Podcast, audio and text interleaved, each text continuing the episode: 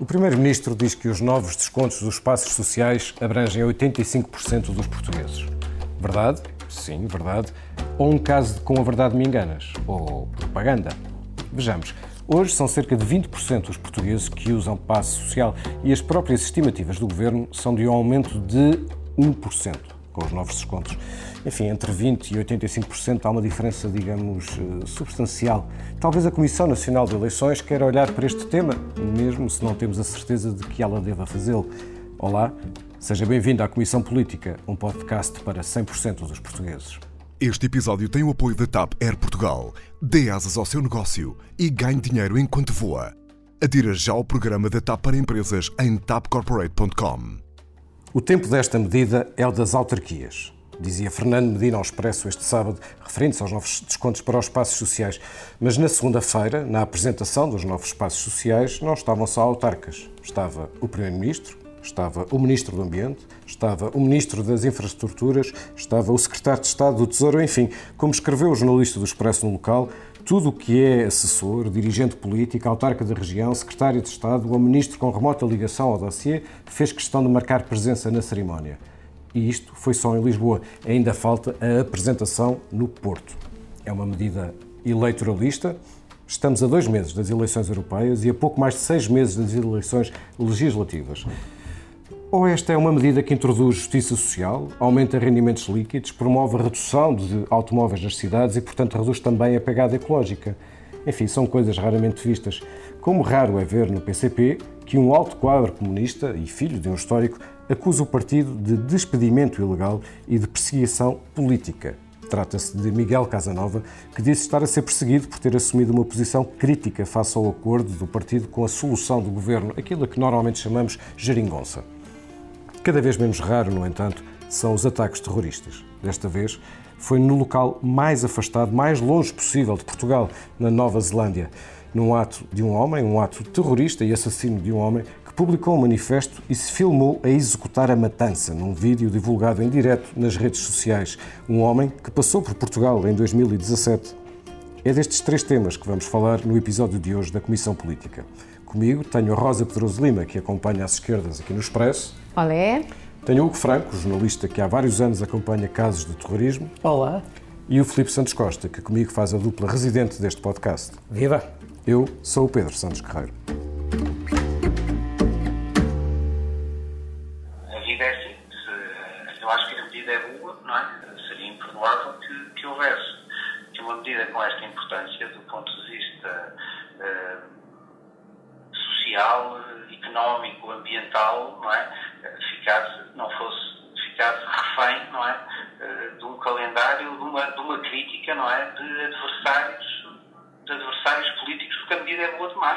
Estávamos a ouvir a entrevista de Fernando Medina uh, ao Expresso, publicada este sábado. Vamos, vamos por partes. Vamos primeiro analisar a medida, isto é, os descontos que uh, foram esta semana anunciados para a partir de 1 de abril os espaços sociais serem bastante mais uh, baratos do que, do que até aqui. Filipe Santos Costa, comecemos por aqui, pelo que, pelo que a medida é e pelo efeito que ela tem potencialmente sobre tanta gente, não apenas os atuais utilizadores de passos sociais, mas também pelo alargamento que, ehm, que a medida eh, propõe a, a, muito, mais, muito mais pessoas. Estamos a falar de uma medida de grande alcance.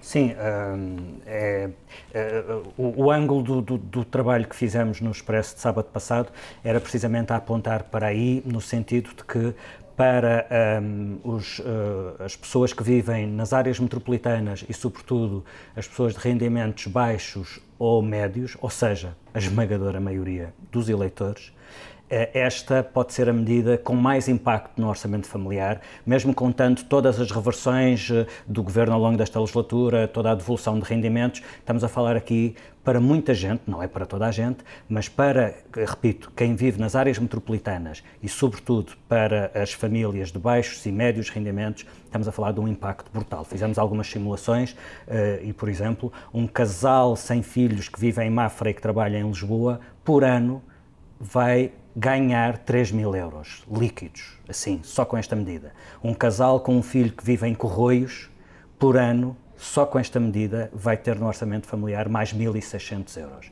E, portanto, desse ponto de vista, é uma medida com um impacto muito grande Uh, isso é bom, as pessoas terem mais rendimento disponível, é, é, difícil argumentar que não seja uma coisa boa, sobretudo uh, famílias de menores rendimentos. Como tu dizias, é um aumento líquido ou do rendimento disponível até superior àquele que decorreu da, da chamada devolução de rendimentos, ou seja, de IRS. Contando qualquer uma das outras medidas, contando com o aumento do salário mínimo, contando com a, com, com a devolução de IRS, contando com todas as medidas que o Governo tomou ao longo desta legislatura, esta é a medida. Aliás, o, o, o título uh, dessa peça, que depois não, não se pôde usar porque era demasiado grande e os jornais têm, um, têm formatos, têm que caber, têm que caber as, as batidas sites, todas. Não é? Exatamente, não são como os sites. Era a grande devolução de rendimentos, vem de passe, porque vai, é de facto com os espaços sociais que vai acontecer a grande devolução de, de rendimentos. Mas para além disso, também é difícil argumentar que não seja uma boa medida.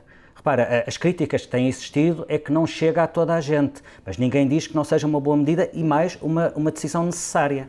E repara, uh, pode, uh, potencialmente pode chegar a grande parte da população. Aquele valor que António Costa falava não vai abranger 85% dos portugueses, mas potencialmente, se, se, se todas as pessoas que, pode, que são abrangidas por esta possibilidade de recorrerem a ela, vai de facto abranger uma esmagadora maioria da população portuguesa. Por uma razão, um, as áreas metropolitanas de Lisboa e do Porto têm cerca de metade da população, não, não chega a tanto, só, só Lisboa, só a área metropolitana de Lisboa tem quase um terço da população do país. Só na área metropolitana de Lisboa fazem-se 40% das deslocações pendulares todos os dias, aquela coisa de viver num conselho limítrofe e, e vir para o centro trabalhar e voltar a casa. E no caso de Lisboa é curioso, uma parte daquilo que vai acontecer, no caso de Lisboa, significa aproximar o sistema de transportes públicos de Lisboa daquele que já existia na área metropolitana do Porto. E curiosamente promovido no tempo em que Rui Rio era o presidente do Conselho Metropolitano do Porto, o sistema do andante, é bastante, até por ser mais recente, está bastante mais estruturado e bastante mais à frente daquilo que era o sistema de passes intermodais em Lisboa. E, portanto, até é curioso ver que Rui Rio, que fez isto quando estava à frente da área metropolitana do Porto, esteja agora a cometer com os autarcas da área metropolitana de Lisboa, que foi quem lançou esta proposta, uma injustiça que ninguém cometeu com ele. é que no tempo dele de, de, eleições? É que no tempo dele, eh, não sei quanto tempo faltavam para as eleições autárquicas quando ele fez isto. Em Lisboa faltam três anos para as eleições autárquicas, parece-me um prazo. Obviamente tem, parece tem, um prazo influência no, no, nas legislativas a grande, a grande também. Mas é... tem a ver com, sobretudo, com o financiamento, não é? Ou seja, é uma proposta que abrange sobretudo as áreas metropolitanas de Lisboa e do Porto, mas é financiada por eh, em grande parte por todo o orçamento, pelo Orçamento de Estado, ou seja, por todos os contribuintes. É, é verdade, sentido. sim, é verdade. Eh, eh, este, este bolo vai essencialmente para as áreas metropolitanas por uma razão simples.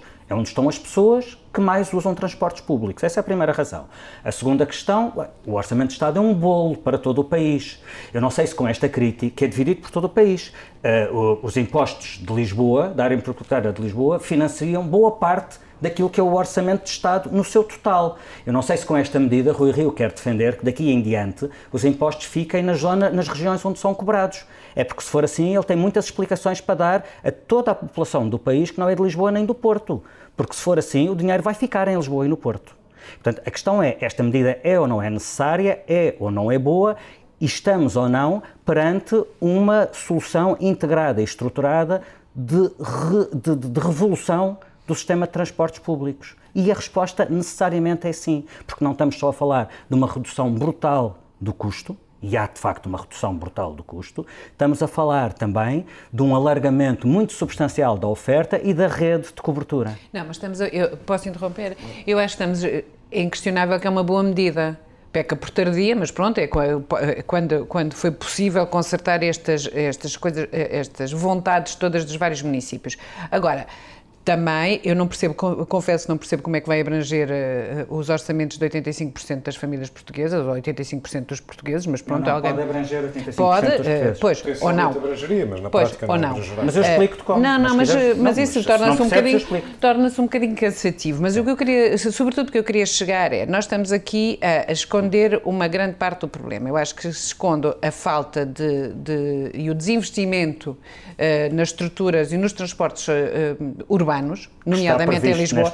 Está previsto, ok, também está sempre tudo muito previsto, mas nunca não, este até ano Lisboa, Este ano o município oh, de Lisboa já meteu... Eu, não, eu não te interrompi. Está bem, mas tu fazes uma objeção, eu posso responder. Este ano o município de Lisboa já canaliza 25 milhões de euros só para a melhoria do material circulante. A frota novos dos autocarros, que, ele, que ele, desde que é eleito, a, a, anunciou, ainda estão para chegar. Não, não estão, o já estão, do, já estão a O metro de arroz desculpa, é continua é parado, continua parado há dois anos. Porque está em obras e a obra não acabou. Pois, o empreiteiro pisgou-se e eles não conseguem resolver o problema há dois anos. Sim, há dois anos. Mas metro não é Câmara, é Governo. Pronto, e depois do investimento que eu vi, sim senhora, e vemos todos, que eu sou lisboeta, vivo cá há 54 anos e de facto o que eu vejo é bicicletas e trotinetes a, abrir. Pronto. E algum problema com isso? Não Repara, problema. É que não eu, vejo, eu mas acho que não há passo, ou há. Mas, mas eu lembro Não, há passo para as trotinetes. Mas eu lembro-me quando Estamos foi feito um investimento nas ciclovias, de te ter ouvido dizer eu detesto. ciclovias para quê se ninguém anda de bicicleta. Curiosamente, aí está um exemplo claro de como a oferta altura, gera procura. E, e... De como a oferta gera procura. A partir do momento em que passaste mas a ter ciclovias, passaste a ter oh, gente a circular oh, de bicicleta e de trotinete. Deixa só ouvir a Rosa, sim. É só porque, para além do déficit que existe de, de, de oferta de, de, transportes públicos ou de material circulante, que eu gosto de material circulante, em Lisboa, um, é evidente que há aqui uh, um aproveitamento eleitoral por parte do governo, que além do mais uh, comeu uma medida que não é só dele. É uma medida, em primeiro lugar, de um conjunto de autarquias e, em segundo lugar, do PCP. O PCP atravessou-se desde o princípio da geringonça pelos passes e agora foi literalmente conseguiu, no, na negociação deste Orçamento de Estado, um aumento substancial da verba destinada a este fim. E foi literalmente apagado da fotografia. Aquela cerimónia, cerimónia de segunda-feira, eh, com o Primeiro-Ministro e tutti quanti, é um exemplo do assambarcamento política e eleitoral desta, desta medida. Colocar a questão só no, no como é boa, lá, tudo bem. Não é um pormenor não, ser tu, boa. Não. E não é um pormenor ser revolucionário. Como também os 27 anúncios feitos nos últimos dois meses por parte de membros do governo de pequenas alterações. Tá estás a falar de outra coisa. Estamos a falar da mesma coisa. Não, não, não, não estou não. a falar da estou a falar da mesma coisa eu ainda que só é tinha falado aproveitamento, da medida. aproveitamento eleitoral. Político. Porque eu acho que não, não se pode dissociar uma coisa da outra. Deixa eu pôr aqui o ponto de ordem.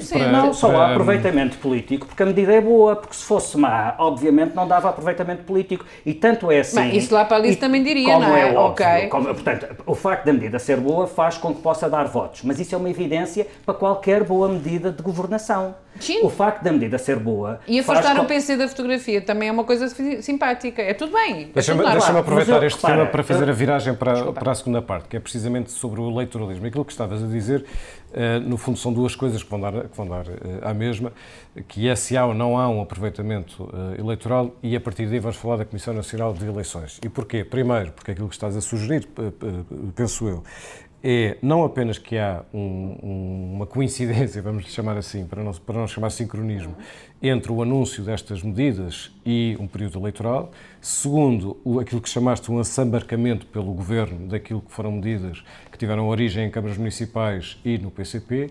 E terceiro, que esta medida, sendo positiva, ainda ninguém criticou a medida uhum. em si mesmo, uh, uh, mesmo, mesmo na oposição política, a não ser uh, pormenores, que esta medida tapa, de alguma maneira, aquilo que tem sido a ausência de investimento no passado uh, em, em, em, transportes em, em, Portugal. O que nos leva então à segunda questão, que é o, eh, a acusação de eleitoralismo e até a, a intervenção que a Comissão Nacional de Eleições está a fazer neste momento em relação precisamente enfim, a novas regras sobre o que pode ou não pode ser anunciado e de que forma é que pode, é que pode ser.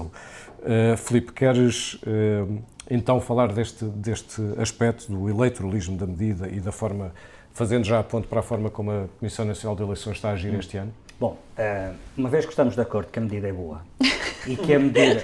Estamos de acordo? Estamos, estamos. Uma vez que estamos de acordo que a medida todos. é boa e uma vez que estamos de acordo que a medida não, não é apenas a redução do tarifário, é também o aumento da oferta e o aumento da zona de cobertura da oferta e cá estaremos por Os ver. passos intermodais vão chegar a, potencialmente a mais 900 mil pessoas só na área metropolitana de Lisboa. Zona que, já, que estava fora de todas as coroas de passos intermodais e que agora vai ser bastante alargada. Já agora deixa-me só dar este estado, o estudo do Governo um, aponta para um aumento de 100 mil pessoas, de um mais aumento efetivo de mais 100 mil pessoas a entrar no é sistema, um, um aumento potencial, ou seja, a cobertura Exato. chega a mais 900 mil. E, e, e, como é óbvio, para isto não ser um fracasso, se, há muito mais, se é mais barato e se mais gente pode entrar no sistema, a oferta tem que ser reforçada, porque senão entra gente no sistema e o sistema rebenta. Porque se a hora de ponta, com as pessoas que já circulam nos transportes públicos hoje, há muitos que não têm capacidade de resposta, se não se aumenta a oferta, isto é o meio caminho andado para isto rebentar de vez. E suponho ninguém quer isso. E sobretudo não querem isso os políticos que tomaram esta decisão e que querem com ela ganhar votos. Ninguém aqui é estúpido. É evidente que há, que há uma uh, dose eleitoralista para medida simples de qualquer boa decisão pode dar votos. É suposto ser assim. E qualquer má governação deve retirar votos, deve, deve trazer uma, uma penalização. Há aqui um problema logo à partida. Nós temos eleições quase todos os anos. Houve eleições autárquicas em 2017, vai voltar a haver em 2021. Este é um, é um timing correto para as autarquias, e tu tens razão, Rosa, esta medida parte das autarquias. Este é ou não um timing correto para as autarquias fazerem esta proposta. Tomaram posse em novembro de 2017. Apresentaram esta proposta no verão de 2018. As eleições autárquicas só só em 2021. É um, bom, é um timing certo, não é um timing eleitoralista. Encontraram receptividade de um governo que vai a votos daqui a sete meses. É verdade, mas isto só se faz com as duas partes. As autarquias querer, terem capacidade financeira para porem também o seu investimento e vão ter que meter muito dinheiro as autarquias. Vão ter que meter muito dinheiro aqui, não é só orçamento de Estado Uh, e, e, haver disponibilidade do Governo para aceitar esta medida e uh, financiar pela parte do Orçamento de Estado. Só se faz com este encaixe. Estava no, na, na, apresentação pública, era o Governo em peso. Ai não, quer dizer, se alguém sabe como transformar um anúncio em votos, é este Governo. Portanto, se alguém sabe fazer propaganda, e aí estamos a falar todos do mesmo, é este Governo. Claro. Aliás, está tanto a exagerar na medida que me parece que as pessoas começam a perceber que aquilo já é propaganda a mais. Começa a parecer um bocadinho a Sócrates. Pronto. Uh, agora, é tudo a Sócrates, mesmo essa coisa do potencial do que é que vai fazer, do que vai acontecer e a revolução que vai ser feita nos transportes de Lisboa parece a terra do nunca. Certo. Agora, okay? esse, estamos em, também, em, estamos, também estamos de acordo sobre a capacidade de propaganda do governo e suponho que nós teremos muito em desacordo sobre a falta de jeito do PCP para capitalizar estas coisas. Eu lembro-me aqui, há uns tempos o PCP queixava-se, ai meu Deus, propostas nossas estão a ser aproveitadas pelo Bloco. E o Bloco é que está a ter o, o, os louros. Agora são, é, uma iniciativa do PCP que o Governo está a capitalizar. É pá, trabalhem, deem corda aos sapatos, oh, saibam não, comunicar eu, as suas medidas. Mas o PC não disse nada disso, sou eu que estou a dizer. Não, tu, sim, eu não me estou a queixar pela voz do PC, mas, PC, estou a dizer mas eu tenho é um a certeza que o PCP se queixa disso também, como se queixava aqui há uns meses. Está a fazer uma mega campanha. Como está a fazer uma mega campanha. Como não, se queixava está, está a pôr cartazes em todos os conselhos. Seja, as boas é medidas, toda a gente tenta capitalizar e transformá-las em votos. Toda a gente. Não há quem não o faça. Agora, isto é uma Comissão coisa. Nacional de Eleições. Vamos Outra lá. coisa é o absurdo da Comissão Nacional de Eleições de praticamente pôr em suspensão os órgãos de poder eleito quando se aproximam umas, umas eleições. Quer dizer, eu, repara, a CNE tem uma missão, é organizar eleições. Já faz isto há 44 anos e faz com uma normalidade absolutamente banal. E é aqui um problema. A CNE, pelos vistos, não se conforma com a banalidade do seu trabalho hoje em dia. E, portanto, precisa de alguma, alguma excitação, de excepcionalidade. Quer dizer, eles precisam de emoção na vida deles. E, normalmente, injetam essa emoção maximalizando propostas e, e, e leituras da lei. Nós lembramos quando a CNE fez isso em relação aos debates no período de, de, das campanhas eleitorais. É que obrigava que fossem todos, é, é? E a CNE, com isso, que era de boas intenções está o inferno cheio. A questão é qual é o efeito dessa, dessas leituras. É que com isso a CNE praticamente matou os debates. Eu lembro-me nas últimas autárquicas de haver um debate em Lisboa com 12, deputados, com 12 candidatos, que ele não era um debate, era um contrarrelógio. já não era política, já era modalidade olímpica. 12 a tentar dizer coisas durante um debate. Pronto. Agora já não basta o período de, campanha eleitoral, vamos para a pré-campanha e vamos para este conceito absurdo de que, havendo eleições uh, europeias daqui a dois meses, isso uh, condiciona fortemente a ação do governo, a ação dos presidentes de Câmara e, imagino eu, também a ação do Presidente da República. E há uma coisa que eu não percebo: se há separação de poderes e se há competências específicas de cada nível de poder, como é que não, como é que não há separação na limitação desses poderes? Na não, limitação um da possibilidade de intervenção de cada um desses poderes. Eles foram um bocado não está a ser acatada. Não é? Sim. E bem, e não, bem. Não, mas eu, não, eu ao contrário de ti, Filipe, acho que seria eh, a CNET também podia ter uma, um papel pedagógico, não é? E, portanto, fazer um aviso, um alerta, ou não sei o que, ou chamar, chamar a atenção, acho, acho que estava mais do que enquadrado nas suas competências. Esta tentação de também de mandar e regular e tal, uh, correu-lhes mal. Acho que sim. lá, eu acho, há, há um absurdo nesta mistura de diferentes planos de poder. É óbvio que o calendário das eleições europeias não deve interferir na possibilidade do, dos autarcas comunicarem aquilo que fazem. Isto é tão absurdo que eles proíbem uh, uh, qualquer nível de poder, havendo umas eleições marcadas, de promover, eu estou a citar, promover a imagem, iniciativas ou atividades da entidade, órgão ou serviço público. Primeiro mistura-se promoção da imagem com promoção de iniciativas. Isto uma coisa não tem nada a ver com a outra. Então, e se uma Câmara. Olha agora os passos. Então, se agora as 18 câmaras da área metropolitana de Lisboa fizerem uma campanha para que as pessoas adiram ao passe, sabendo que o passe agora é muito mais barato, não devem fazê-lo? Claro que devem é uma questão de, de dar contas e, e, e, comunicar aquilo que os poderes públicos fazem. É básico nos, nos deveres dos poderes públicos. Pois é, limitar não fazem, isso, na verdade Limitar isso porque há uma campanha para as europeias, ou porque vai haver uma campanha para as legislativas e os autarcas praticamente ficam de molho, é uma coisa absolutamente absurda. E, aliás, eu acho que até é absurdo quando estamos a falar do mesmo nível de poder.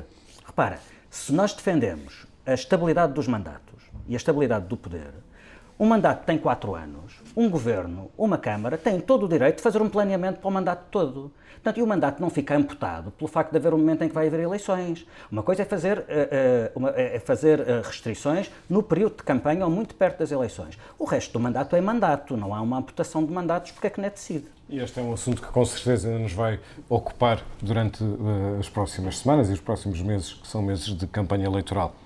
Vamos agora falar de um processo inédito processo que é movido por um alto quadro do PCP que acusa o partido de despedimento ilegal. Miguel Casanova é dirigente da Organização Regional de Setúbal, é filho de um histórico resistente comunista, José Casanova, e processou o seu partido, o partido de toda a vida, como escrevias tu esta semana, Rosa, no Expresso, eh, processou por ter sido afastado por dizer-se perseguido e até alvo, continuo a citar a tua notícia, até alvo de uma campanha suja, agora estou a citá-lo a ele, com insinuações torpes, por ter assumido uma posição crítica face ao chamado Acordo da Geringonça. Rosa, hum, que leitura é que podemos tirar e que importância é que tem um, um processo como este? Tem, tem a importância de, desde logo, por ser absolutamente inédito. Um, não havia, não houve, uh, nenhum processo contra o PCP de um ex-funcionário e, sobretudo, com esta coisa eh, apetitosa do ponto de vista jornalístico, que é por um despedimento sem justa causa sendo o Partido dos Trabalhadores e o Partido da Defesa intransigente da, do respeito pela legislação laboral. Estamos a falar do processo judicial, é bom, Exatamente, é, saber, é um processo é, de trabalho, é um de trabalho, interno, é um processo de trabalho. Processo de, e, e é inédito e, portanto, deste, de alguma forma tem-se a oportunidade, a rara oportunidade de espreitar pelo buraco da fechadura de como funciona o PCP. E é um bocadinho, e, e é uma experiência nesse sentido. Tudo naquele tribunal se processa entre comunistas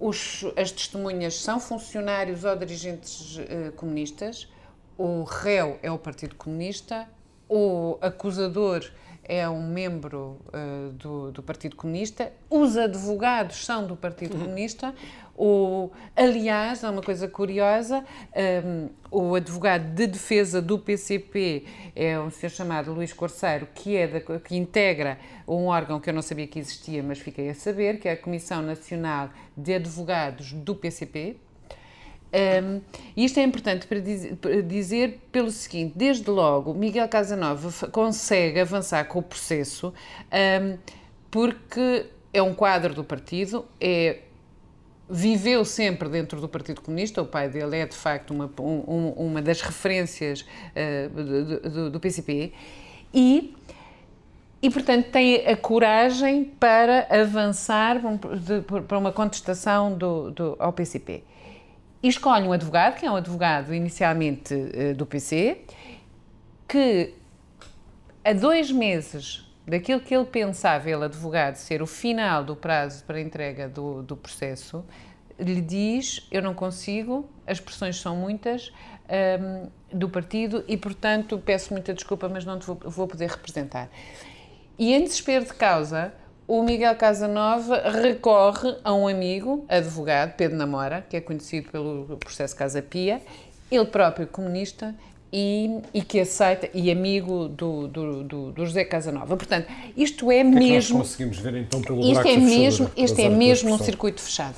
É mesmo um circuito. Dos tribunais militares, não é? Parece aqueles processos dos tribunais militares que era coisa só é... entre eles. Só entre eles. Mas Ou os tribunais é, com, a, com a diferença que aqui há um que rompe. Uhum. Uh, rompe no sentido, de, ele quer continuar no partido, ele quer continuar a ser funcionário do PCP. Rompe no sentido de fazer, de querer ser feita justiça em relação àquilo que ele considera ser um despedimento sem justa causa. Agora, o que é que, o que, é que tu vês? Vês um, um discurso uh, muito arrepiante de quem está habituado a, a ter controlo absoluto dos seus funcionários. Eu vou-te ler dois, duas declarações que foram dadas em tribunal que, um, de dois altíssimos responsáveis do Partido Comunista. Um de José Capucho, que é, foi na prática, é membro do secretariado e da comissão política do, do, do Comitê Central do, do, PCP, portanto, mais acima só o secretário-geral, um, que, di, que disse em tribunal, esse funcionário enquanto o partido quiser. Se não quiser, um chute no rabo. Mas funcionário, portanto, legislação laboral, esquece lá. Margarida Botelho, representante da Organização Regional de Setúbal do, do PCP, uma das grandes uh, organizações do, do, partido e membro, obviamente, do Comitê Central, explicava uh, ao juiz que, à juíza, que, que, que estas situações destas não acontecia, porque nós procuramos resolver bem as situações. Cito agora, não é nossa prática marcar faltas injustificadas ou mover processos disciplinares. Bom, o PCP despediu Miguel Casanova alegando que ele não comparecia ao local de trabalho. Bom, e ele não compareceu ao local de trabalho que o partido lhe, lhe, lhe destinou, de repente tinha, ia passar para o Seixal, porque vivia em Setúbal e o seu local de trabalho era no centro de trabalho de Setúbal do PCP, onde ele comparecia diariamente, não tinha sítio para entrar e, portanto, ficava à porta. Portanto, a juíza perguntava se ele não compareceu, porque é que não lhe faziam faltas, marcavam faltas injustificadas ou abriam processo disciplinar não é prática do partido. Portanto, ficamos a perceber que o partido que um, uma das, dos seus pilares é a defesa do, dos direitos laborais e, de, e, da, e do, e, e, está contra as, as alterações ao Código Laboral, alegadamente por desproteger os, os trabalhadores, acha que os seus funcionários são geridos como muito bem entende. Isso, isso é, é uma grande nódoa. Um comportamento que o PCP tantas vezes critica em grandes empresas, não é? É um, é um caso de, é um péssimo patrão. A, a, de assédio, caso, assédio nesse caso, havendo, uh, uh, uh, sendo o funcionário transferido para um outro conselho, isso não, não, não obriga a que ele dê o assentimento. Exatamente, é, é essa é a base do, da contestação dele em Tribunal de Trabalho, é por isso que lá está. Ou seja, o que o PCP quer fazer é ilegal, ponto. Aquilo que o PCP fez com esse funcionário é ilegal. O tribunal, o tribunal decidirá, decidirá agora sim. cito o amigo mas aparentemente Franco, mas eh, aparentemente parece-me claro que contraria Esta questão tem uma leitura também política por trás, que se nos lembrarmos que além deste caso inédito de um crítico, enfim, essa é a razão que ele próprio aponta como sendo a causadora deste, deste, de todo este processo, sendo um crítico do processo de adesão à geringonça, portanto, do apoio ao governo, lembremos que no Bloco de Esquerda, como, como os Expresso e notícias assinadas por Tio Rosa, uh, o Bloco de Esquerda tem tido várias dissidências de quem se diz também afastado ou sem espaço para o debate democrático interno, uh, de quem precisamente está contra a posição que a liderança do, do, do Bloco tomou em relação ao governo. Portanto, vemos que os efeitos, vamos chamar-lhe, colaterais internos, Filipe, não são apenas junto do eleitorado, coisa que nós já podemos ver ou, ou interpretar nas eleições autárquicas, mas são mesmo internamente dentro dos, dentro dos partidos. Sim, e, e, e que um delito de opinião seja motivo para uma perseguição deste género diz muito sobre uh, a, democracia, a democracia uh, interna que se pratica, só, mas, que se pratica no PCP. só acrescentar uma coisa. Estas críticas foram feitas nos órgãos próprios. Pronto, era, era, aliás, era aí que eu queria chegar. É que eu não me lembro de, de, ler entrevistas do Miguel Casanova a dizer que a geringonça era uma coisa horrível e que cheirava mal dos pés. Eu não me lembro sequer dele ter feito declarações públicas dando conta do seu desacordo. Ele fez essas críticas dentro próprio. do partido, uhum, nos órgãos uhum, próprios. Uhum. E mesmo assim é alvo de uma perseguição uhum pela, pela, pela, via, bom, pela via que qualquer patrão feio, porco e mau uh, faz, que é uh, ir atrás da, da, da, fonte, da única fonte de rendimento daquela pessoa. Um, Deixa-me só, deixa, só, também só citar Héctor Escola, sim. este caso faz lembrar outra coisa que é, este caso é um caso em que, de facto, a pessoa, neste caso o Miguel Casanova, decidiu ir contra o partido, mas eu imagino que atrás deste caso haja centenas, não sei quantas. Sim, quantos é que não comem é que, não, E preferem não sequer, não, nem sequer ir a jogo e, e aceitam Portanto, e vão-se embora. O que o Franco está a dizer é que também pode ser um caso exemplar, não é? Para dentro. Sim, sim. sim. Mas, é, é, e, sobretudo, não é um caso único de contradição entre o discurso político e a prática do, do, do Partido Comunista. Uh, repara, uh, estamos fartos de ouvir o PCP dizer que a lei das rendas é uma coisa fascista, mas ainda no outro dia li uma notícia de que, na ajuda, o PCP tem um imóvel que quer valorizar, uma coisa muito capitalista, quer valorizar o imóvel, e para isso tentou pôr fora uma coletividade que lá estava instalada há anos. O PCP está sempre a dizer que a especulação imobiliária é uma coisa horrível, mas a CGTP, como sabemos existe na órbita do PCP, deste notícia rosa de que vendeu edifícios no centro de Lisboa aproveitando a bolha, a bolha especulativa e repara, não os vende para, para a habitação para a classe média, vende a fundos que estão a investir em apartamentos de luxo e em turismo. Uh, o PCP está sempre a dizer que a União Europeia não é democrática, que os Estados Unidos não são democráticos, mas depois o senhor Maduro da Venezuela é um democrata e ainda no outro dia Jerónimo de Sousa, questionado sobre a Coreia do Norte, ainda se engasga e entra em floreados teóricos sobre o que é uma democracia e não consegue dizer que a Coreia do Norte não é uma democracia. Pronto, e depois temos isto. Os patrões, são, os patrões são horríveis e o PCP, quando, quando precisa, é porta-se como o patrão mais horrível. E ainda por cima por delito de opinião. Ah, e é verdade que isto é eh, revolucionário do ponto de vista interno do PC, porque tu tens eh, responsáveis, funcionários a dar a cara e assumir que isto foi um despedimento e que foi um afastamento e que foi um delito de opinião. E então, isso é muito novo. Eles, eles também serão, se calhar, irão pagar, se calhar, por isso. Vamos ver, vamos ver. Vamos ver e vamos continuar a noticiar, a acompanhar este caso. Um caso que gostaríamos de não, não ter de noticiar, que preferimos que não existisse, eh, são os casos de terrorismo e esta semana, como dizíamos no princípio deste episódio, como todos sabemos, eh, aconteceu mais um, desta vez na Nova Zelândia, nos nossos antípodas, mas apesar de ser nos antípodas, o seu, o, o, o terrorista, enfim, acho que já podemos dizer mais do que alegado, porque as provas são tão evidentes, o terrorista escreveu no manifesto o seu percurso, manifesto de mais de 70 páginas, e, nessa, e nesse percurso falava, aliás, de uma passagem por, uh, por Portugal. Confirmo, até porque isso resulta do manifesto que foi difundido por ele, não é? Uh, em que ele faz essa referência à passagem por vários países, portanto, ele, ele esteve grande parte, desde a 2016, tem estado grande parte do tempo fora da Austrália, Portanto, tem circulado um pouco por todo o mundo, uh, num périplo uh, que agora se entende talvez dirigido a esta ação que agora acabou por levar a cabo. E, de facto, teve uma passagem muito breve pelo território nacional, coisa de dias. Ouvimos Manuela Santos, diretora da Unidade contra Terrorismo da Polícia Judiciária, em declarações à SIC Notícias.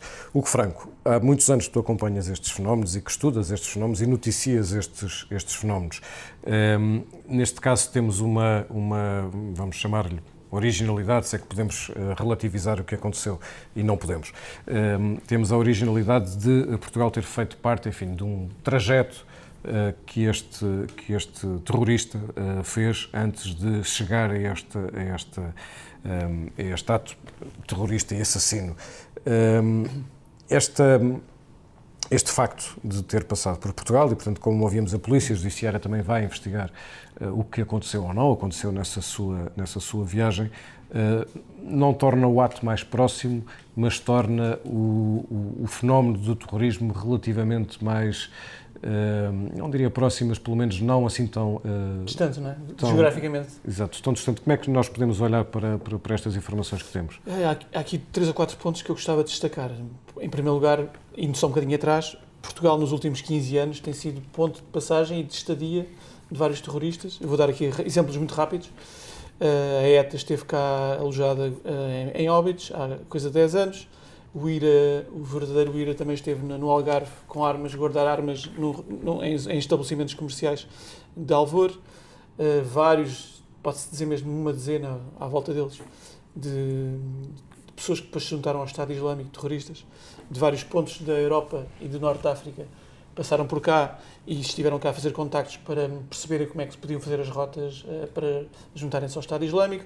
O, o, o, o, a pessoa que mais ocidental que mais simbolismo a figura mais simbólica do Estado Islâmico talvez o Jihadi John esteve em Portugal em 2015 para angariar dinheiro para, para ir mais tarde para se juntar à Síria. Pronto. E porquê Portugal? Portugal é um país que está fora das rotas das principais rotas das vigilâncias mais apertadas uh, do centro da Europa. Uh, França Espanha e Grã-Bretanha, estes três países, têm uma grande vigilância, com muitos erros, como nós todos já vimos com os atentados que se repetiram, mas aí sim existe uma grande vigilância aturada de, de, de, de pessoas que passam mesmo, que mesmo que nós saibamos que a, que, a, que a Polícia Judiciária trabalha, aliás, como os serviços secretos, em articulação com polícias e com serviços Verdade. secretos uh, europeus. E como ontem dizia a diretora da UNCT, nos últimos cinco anos para, para cá, a, a, comunicação a esse nível melhorou bastante e Portugal está agilizado e queremos que sim, que as, quando há, existem pessoas suspeitas a, andarem por, por, este, por, estas zonas, haverá avisos de, de outras polícias. Uh, pronto, isto é para o ponto prévio.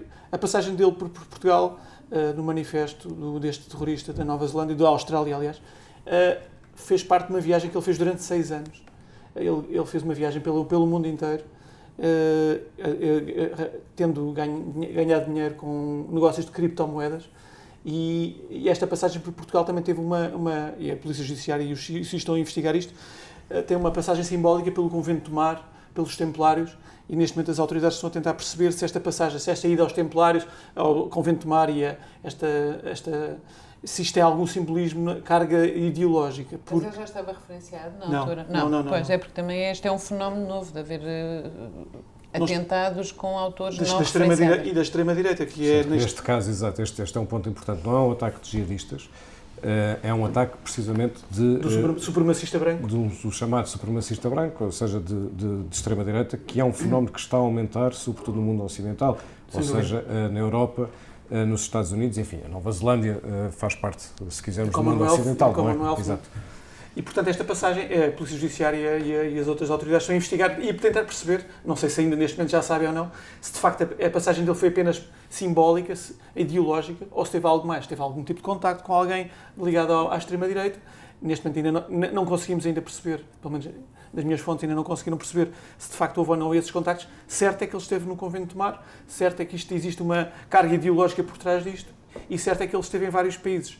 Em 2016, em 2017, uh, sobretudo, muito próximos de Portugal, na Europa inteira, e, e, e tenta-se perceber se de facto também houve uh, sim, uh, viagens simbólicas a esses países por estes efeitos. Mais um assunto que vamos continuar a acompanhar, embora preferíssemos não ter razões para ter de continuar a acompanhar. E assim chegamos ao que não nos sai da cabeça. Bom, a mim o que não me sai da cabeça está precisamente relacionado com este uh, ataque uh, terrorista. Uh, não só o ataque em si, que obviamente não nos sai provavelmente a todos da cabeça, mas já agora pela forma como a Primeira-Ministra da Nova Zelândia não só reagiu de imediato, mas o trabalho que tem feito, entretanto, que aliás a tornou mais visível perante, perante o mundo, sendo que o seu, o seu trabalho, aliás, têm sido publicados vários perfis sobre Jacinta Ardern, mostram uma líder com características bastante, bastante especiais. E neste caso específico, onde podemos ouvi-la de imediato e vê-la, entretanto, em, em, em ação, Uh, tem sido bastante elogiada e com razão, uma de, por decisões como esta, como nunca se referir ao terrorista pelo seu próprio nome, para não o humanizar, uh, coisa que, aliás, uh, tem sido feita em diversos sítios. Se repararam nesta Comissão Política, também não falamos, não nomeamos o, o, o terrorista. Isto é, isto é, apenas um dos exemplos sobre como esta Primeira-Ministra tem, enfim, não digo gerido, porque são situações que não se gerem, mas como tem sido líder política de um país massacrado por um, por um ataque terrorista com estas dimensões. Filipe, o que é que não te sai da cabeça?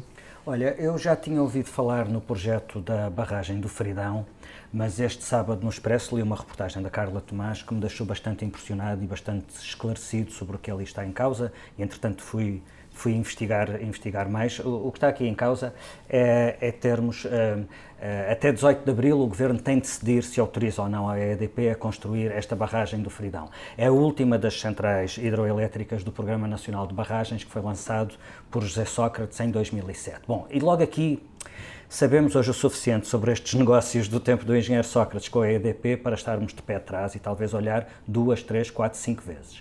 Mas neste caso em concreto, a relação custo-benefício é muito pouco sustentada e a relação risco-benefício recomenda travar a fundo. Estamos a falar de barragens no Tâmega, que afetam cinco conselhos. E no caso de haver uma ruptura no Pardão, e estamos a falar de uma zona com algum risco, risco sísmico, o centro da Marante seria destruído em 13 minutos por uma onda gigante. É só, pronto, é só perceber isto. Quem conhece Amarante sabe que é um dos casos mais exemplares do país em preservação e recuperação de património urbano e de revitalização do núcleo histórico, uh, numa relação exemplar com o rio, com o Tâmega, uh, e tudo isto é posto em causa por um projeto que vai representar, quanto muito, 0,6% da produção elétrica nacional. Depois há aqui um problema adicional, e pode ser esse, uh, siga o trilho do dinheiro, é que a EDP adiantou 218 milhões de euros ao Estado por esta barragem. E se a barragem não se fizer, lá se vão as contas do déficit, porque estaremos a falar provavelmente de 218 milhões de euros mais juros. Exatamente, mais uma medida que remete, aliás, para, para o governo Sócrates, na altura, com o Ministro da Economia, Manuel Pinho, coisas que nós temos estado a saber agora ainda melhor através de coisas como comissões de inquérito. Uh, o que franca, tio, que não te sai da cabeça não é bem água. É mais cerveja. Então. Uh, li hoje e, e, estava um pouco desatento a isto, mas de facto uh, a coisa mexe um bocadinho comigo, sendo Sportingista, mas isto não, não tem muito a ver, mas um administrador do Sporting que está pressionado, está a levantar, a fazer pressão junto de, de, de, de Parlamento e das estruturas da Liga para que se possa vender cerveja com álcool nos estádios portugueses. É uma medida que, não, é, ou seja, a cerveja estava vedada. Ele alega, curiosamente, medidas de segurança. Diz que, de facto, os adeptos vindo de fora já com álcool, com, já com álcool, como acontece atualmente, pode piorar porque lá dentro ninguém tem a noção do que é que eles beberam lá de fora. E, ou seja, tudo isto bebendo lá dentro, é garantido que não beberam antes, não é? Obviamente. Tem isso. tudo para correr bem. Aliás, dá, é dá um bom slogan. Isto é um tema. Eu acho que isso é um assunto importante. Dá um bom slogan, não é? Não se me bebe lá fora, me bebe E adormeça lá dentro. E depois aqui também há outro aspecto interessante que li hoje no Record. Há termossos? Não. Não, não. Não sei, não, termossos não, não fazem mal a tirar Não, como estavas a falar noutro aspecto interessante. Não, outro aspecto ainda interessante. Com cerveja, ainda a ver com cerveja. Ah. Que é o facto de 14 das 18 equipas da Liga Nós serem patrocinadas por uma marca de cerveja. Haverá coincidências? Não. Rosa Pedroso Lima, o que é que não te sai da cabeça? Aposto que não é futebol. Não, mas é outra religião. não, não é. é, é o que não me sai da cabeça é a intervenção do padre Melícias, um padre franciscano, sobre um assunto que eu não consigo ver a relação, que é o facto do, do Montepio assumir Uh, o pagamento de uma multa de 1,25 milhões de euros por parte do administrador Tomás uh, Correia, e, aliás, por, por, uh, por decisão do próprio, numa Assembleia Geral em que o padre Melícias lá esteve, e questionado sobre, essa, sobre este assunto, o padre exprimiu-se da seguinte forma: não será um secretário Zeco de Estado ou um ministro que o vai demitir ao Tomás Correia. E a minha pergunta é: o que é que faz um franciscano numa, numa Assembleia Geral de um banco que, ainda para mais, é suspeito de desvio de verbas e de, de, de, de má gestão? E porquê é que ele se preocupa em que seja, que seja suportado o encargo de uma multa de 1,25 milhões de euros de um, de um, de um, de um administrador claramente uh, mau administrador? Eu acabaria por achar que se calhar se trata de um padre Zeco.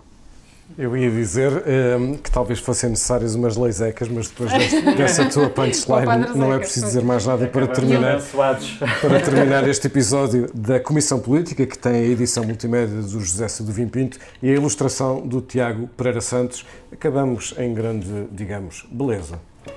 Espiritual. Espiritual.